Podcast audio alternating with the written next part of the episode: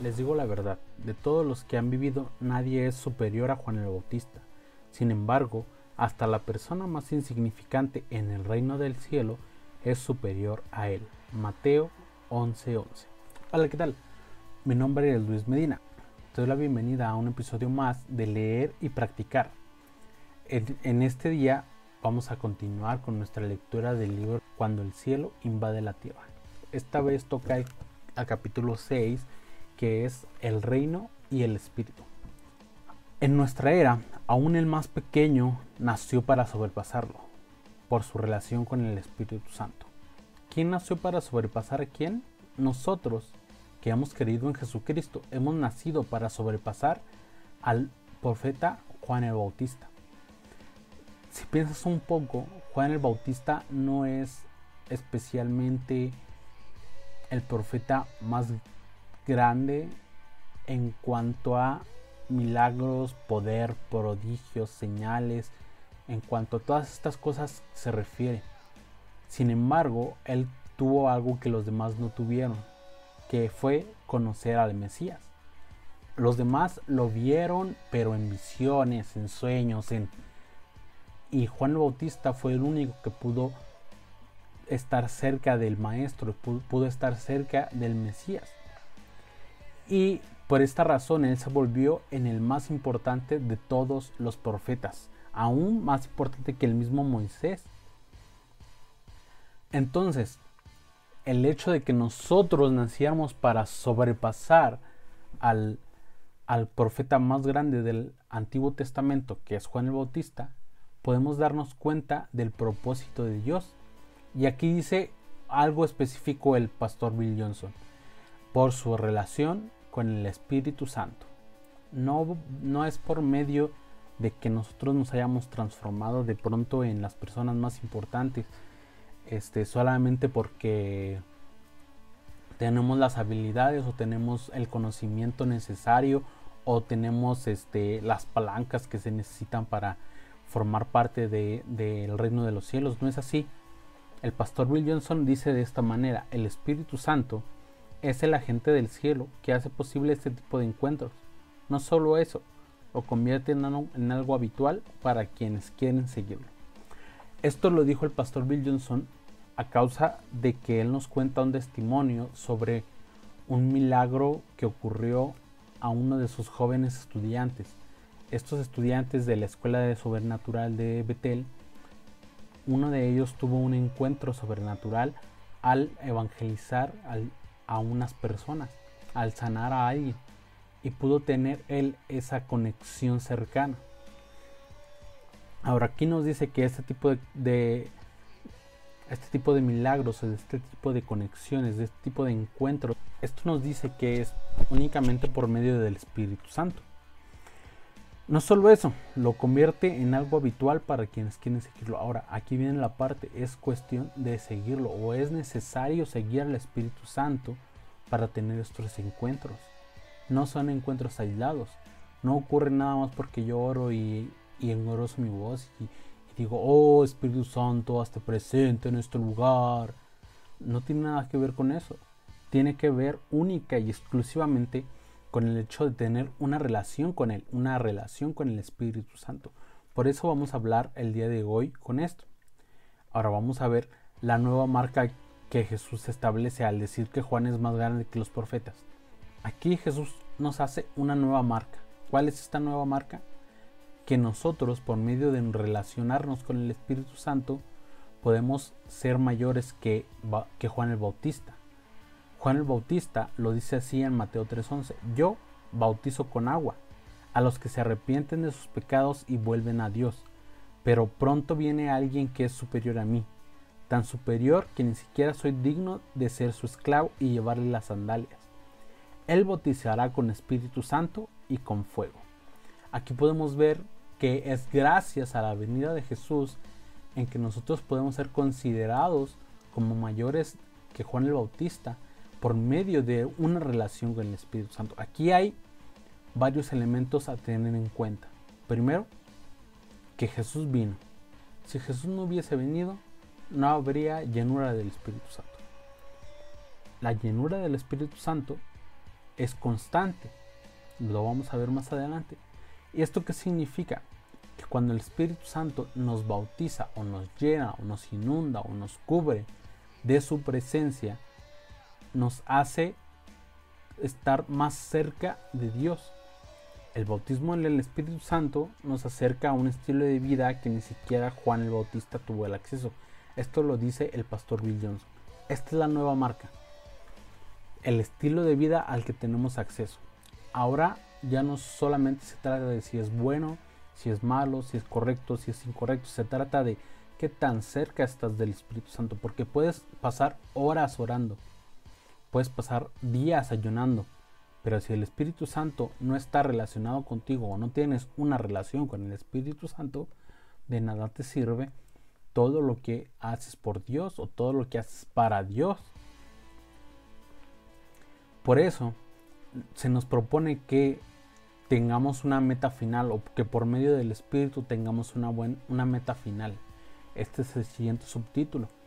Y el pastor Bill Johnson lo dice así. Hay una diferencia entre metas iniciales y metas finales. El deseo de Dios es que el creyente desborde de Él, que estemos llenos de la plenitud de Dios. Primero hablemos de esto. Hay una diferencia entre metas iniciales y metas finales. ¿Cuál es esa diferencia? Pues que las metas iniciales son a corto plazo. Por ejemplo, una meta inicial puede ser que yo comience mis tiempos de oración y que cada uno de esos tiempos dure 15 minutos. Luego, la meta final sería forjar una relación con Dios. ¿Qué es esta meta final? Que mi relación con Dios sería entonces el motor de mis hábitos. El deseo de Dios es que el creyente desborde de Él. O sea, Dios tiene como meta final que el que cree en Él o que los que creemos en Él desbordemos de Él, que estemos llenos de todo lo que Él tiene para ofrecer. Y no hablamos únicamente de ser prósperos o de tener bendición, no es únicamente hablando de cosas materiales. Estamos hablando de la plenitud de Dios, el carácter de Dios, los pensamientos de Dios, la voluntad de Dios, lo que Dios quiere para nosotros. Ahora, permíteme darte una imagen del Antiguo Testamento. Nosotros dice el pastor Bill Johnson, fuimos liberados cuando la sangre de Jesús fue aplicada a nuestras vidas. Nosotros no entendemos, nosotros no hemos concebido una vida sin Dios o sin la gracia de Dios rodeando la tierra. Nuestro mundo es muy diferente a como era el mundo en el Antiguo Testamento. Todos los que tuvieron una relación con Dios eran personas muy, muy importantes, eran profetas o eran reyes o eran este, embajadores o, o eran líderes del pueblo. Luego, el Espíritu Santo, por medio de la sangre de Jesús, nos dio ese total acceso. Ahora, hablemos de algo que, que se conoce o que, que, el pastor refleja y dice como el bautismo de Moisés. Este bautismo de Moisés es porque todos ellos cruzaron el mar rojo junto con Moisés y fueron cubiertos, que es lo que significa bautizar, fueron cubiertos por la nube. Primera de Corintios 10:12 dice, todos ellos fueron bautizados en la nube, seguidores de Moisés. Ahora, ellos o el pueblo de Israel antes de Cristo estaba muy ligado con Moisés cuando nos quedamos satisfechos con algo menos, con algo más pequeño que el propósito final de Dios. ¿Cuál es el propósito final de Dios? El dominio. Que nosotros traigamos su gobierno. ¿Cómo vamos a gobernar sin su poder o sin tener una relación con el Espíritu Santo que es el que nos ayuda a ser mejores personas? A vivir de una manera digna y agradable a Dios. Y entonces comenzamos a tolerar el mal en algunas áreas. Esto no es, no se trata de ser legalista o de ser religioso o de tratar de controlar las masas. Se trata de que le dimos la oportunidad al diablo o que le damos más bien la oportunidad al diablo en áreas pequeñas, en nuestra propia vida. Un día dejaste de orar, otro día dejaste de orar, otro día dejaste de leer la Biblia, este, perdiste el sentido del devocional que estabas haciendo y no te diste cuenta. Esa es la forma de tolerar el mal. Dejamos de hacer o de vivir en los hábitos que Dios nos ha dado como cristianos, como hijos de Dios. Cosas que Dios quiere que hagamos para tener una relación con Él. No es porque ahora eres, cristiano, debes orar o debes este, leer la Biblia o debes este, ayunar o debes asistir a una iglesia. No, no. Estos hábitos tienen como propósito forjar una relación con Dios. Cuando tus hábitos dejan de acercarte a Dios o de acercarte a una relación con Dios, entonces estás perdiendo el tiempo. El reino viene en poder. Jesús continúa diciendo, les digo la verdad, algunos de los que están aquí ahora no morirán antes de ver el reino de Dios llegar con poder. Marcos 9.1. No es que las tres personas que subieron al monte de la transfiguración sigan vivas. Muchos de nosotros o muchos cristianos todavía piensan que cuando se hace referencia al reino de Dios estamos hablando acerca del cielo. Y no es así. Son dos cosas muy diferentes. Cuando hablamos del reino de Dios, hablamos del dominio, de Dios haciendo su voluntad en nuestra vida y a través de nuestra vida. Por esa razón es importante que nosotros podamos ver que el reino de Dios llega con gran poder. ¿Esto es qué significa? Que nosotros podemos ser llenos del Espíritu Santo varias veces. Como podemos leerlo en otra parte de la Biblia, un abismo llama a otro abismo un bautismo, muchas llenuras. Es un solo Espíritu Santo. Pero este Espíritu Santo no nos va a dar todo del en el momento en el que nos llena. No nos va a decir, bien, ahora sí, ahora sí, aquí está mi plenitud, eres todo, tienes toda la plenitud de Dios en tu vida. No es así. Al contrario, nos va llenando puesto que nosotros no, o nuestro cuerpo físico no sería capaz de soportar todo lo, toda la plenitud de Dios. Aún Moisés mismo, que fue probablemente el más acercado o el más cercano a, a este momento, pues no pudo estar con, con, Dios o no pudo tener este, la plenitud de Dios sin ser afectado. Así que el reino en realidad es un ámbito del Espíritu, no es un lugar al que llegamos, sino que es un ámbito, es un ambiente. Mateo 12:27 dice, y si mi poder proviene de Satanás, ¿qué me dicen de sus propios exorcistas, quienes también expulsan demonios? Así que ellos los condenarán a ustedes por lo que acaban de decir. Aquí viene una parte que nosotros podemos hablar sobre echar fuera demonios y el pastor Bill Johnson dice esto, el Espíritu Santo hace cumplir el señorío de Jesús marcando su territorio con libertad. Cuando el reino de Dios viene sobre alguien, los poderes de las tinieblas se ven obligados a salir. Cuanto mayor es la manifestación de la presencia del Espíritu Santo, más rápida es la victoria.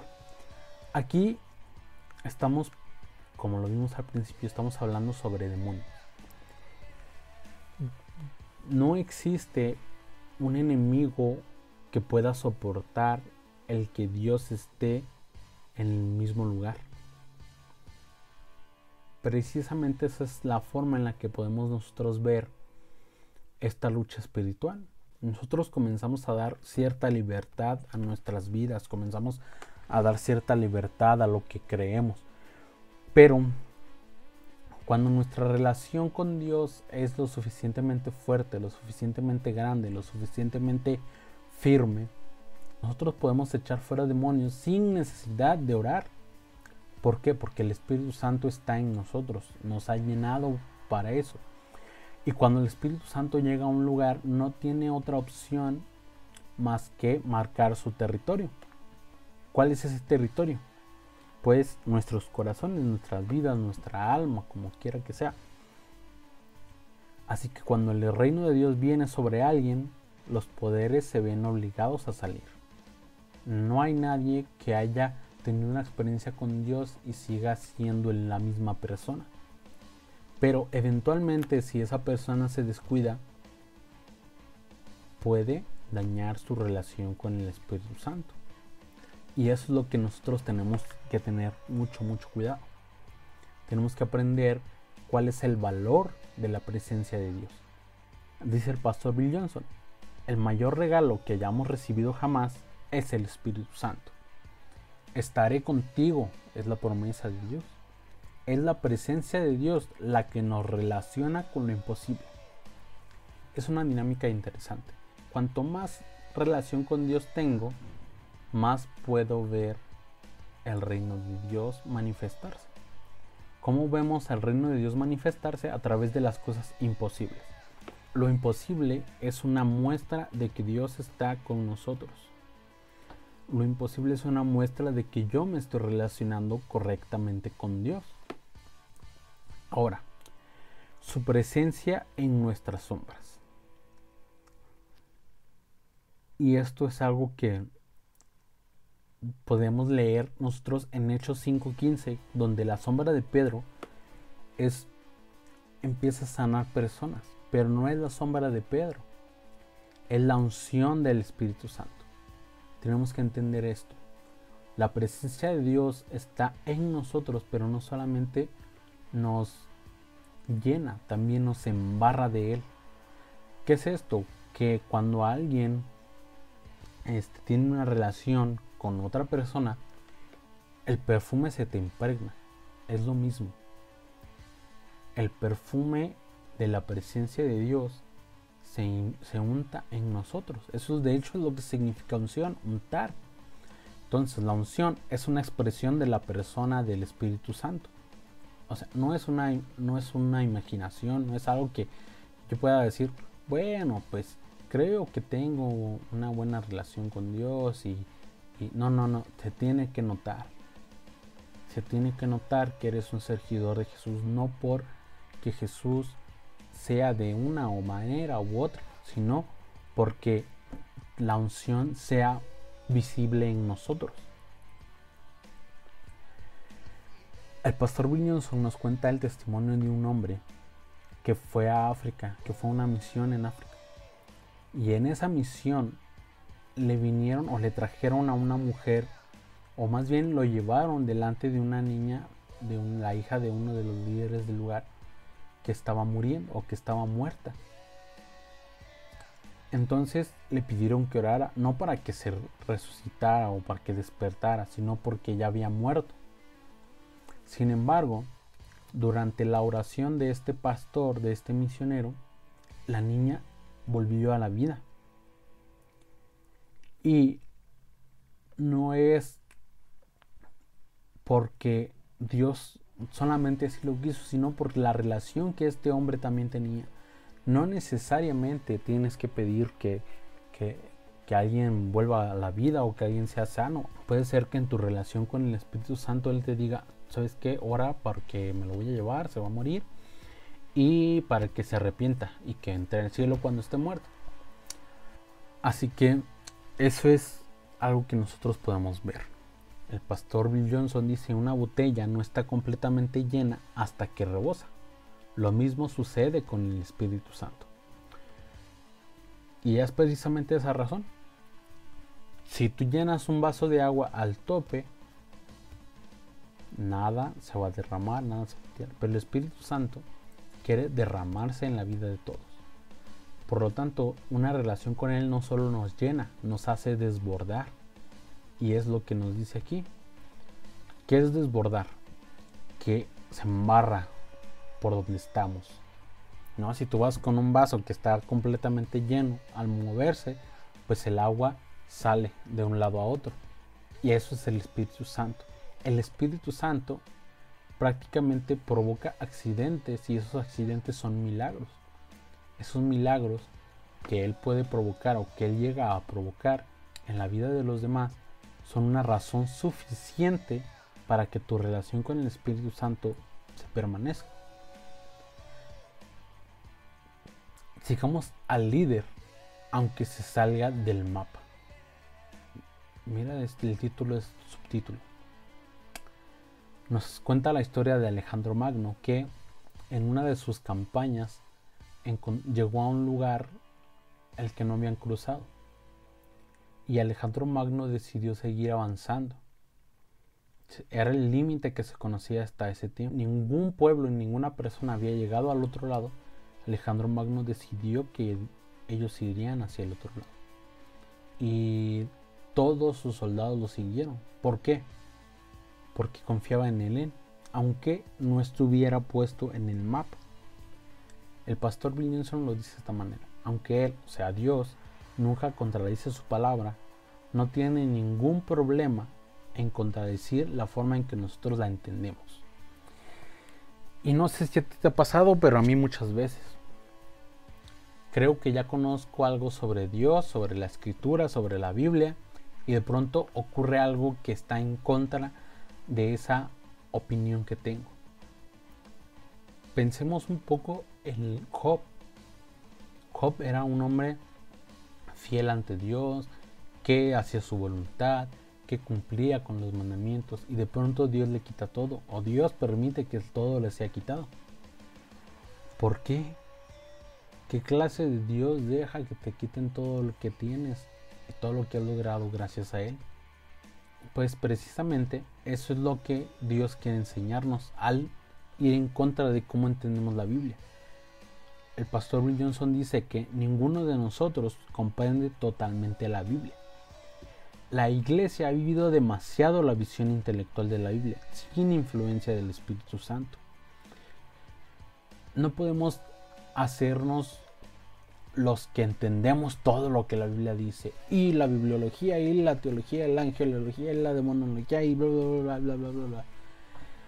Son formas de interpretar la Biblia, pero muchas de ellas no están cerca de la, una relación con el Espíritu Santo. Hay cosas aún que nosotros interpretamos de la Biblia que no entendemos completamente y no se trata solamente de ser calvinista o ser arminianista se trata de qué dice el Espíritu Santo. Porque una relación con el Espíritu Santo, que fue Él quien inspiró la Biblia, es mejor que un doctorado en teología. Hablando pues de la escuela de teología, nuestra teología, nuestro conocimiento de Dios debe provenir del Espíritu Santo. Es bueno estudiar, es bueno. Es bueno aprender a interpretar la Biblia, es bueno aprender a hacer exégesis bíblica y es bueno estudiar todo lo que tiene que ver con ello. Pero también debemos dejar que el Espíritu Santo se manifieste en nosotros. Así que la meta de la Biblia es la compasión y la manifestación de la presencia de Dios. El pastor Bill Johnson lo dice así, amar a las personas siempre ha sido el propósito de Cristo. ¿Y esto qué es? Dios nos llena de su plenitud para que nosotros expresemos su amor hacia las demás personas. Dios no nos llena para que nosotros seamos presumidos porque estamos llenos del Espíritu Santo. Nos llena para que le demostremos al mundo que Él es el único Dios que existe. Eso es lo que nosotros podemos ver. Nosotros, al estar llenos del Espíritu Santo no solamente estamos llenos de poder, también estamos llenos de amor. El amor de Dios por otras personas se ve reflejado en nosotros. Así que eso es lo que pasa cuando dejamos que manifieste el reino y el espíritu. Pues muchas gracias por escuchar este episodio. Recuerda que estamos viendo el libro Cuando el cielo invade la tierra del pastor Bill Johnson. Y nos vemos el próximo episodio para que escuches todo lo que tenemos por aprender acerca de el reino del Dios. Recuerda, esto es leer y practicar. Mi nombre es Luis Medina. Puedes seguirme en todas mis redes sociales como Luis S311. También puedes seguir en Twitter. También puedes seguir a Proyecto Alfa como Proyecto Alfa Blog en Facebook y en Instagram. Y como Proyecto Alfa BL en Twitter.